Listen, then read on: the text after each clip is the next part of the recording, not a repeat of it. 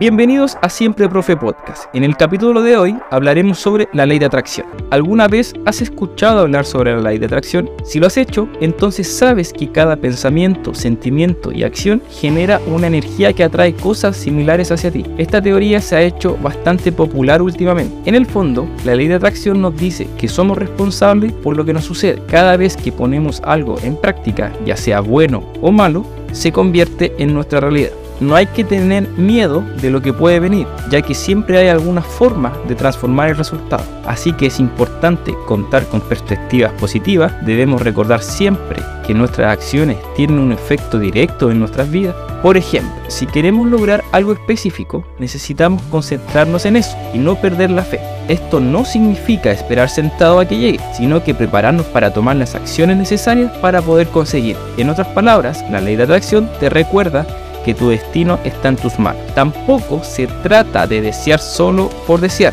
Un deseo concreto requiere coraje para luchar por él. Es importante mantener la determinación y trabajar para lograr nuestras metas. Es importante tener un plan y seguir adelante a pesar de los desafíos. De esta forma, usando la ley de atracción con una actitud correcta, podemos alcanzar cualquier tipo de meta. Por último, es importante darle las gracias por los regalos que recibimos. Reconocemos los dones y bendiciones que recibimos a diario. Entonces, esta estamos enviando un mensaje de agradecimiento al universo y eso genera más energía positiva para traer bellezas a nuestra vida. Esta es la ley de atracción en pocas palabras. Siempre recuerda, tus pensamientos son tus poderes, tus sentimientos son tu fuerza, tus acciones son tus fortalezas. Agradece cada día para traer las cosas maravillosas a tu vida. Este fue el capítulo de la semana. Espero que les haya gustado. Nos vemos en el siguiente episodio de Siempre Profe Podcast. Hasta luego.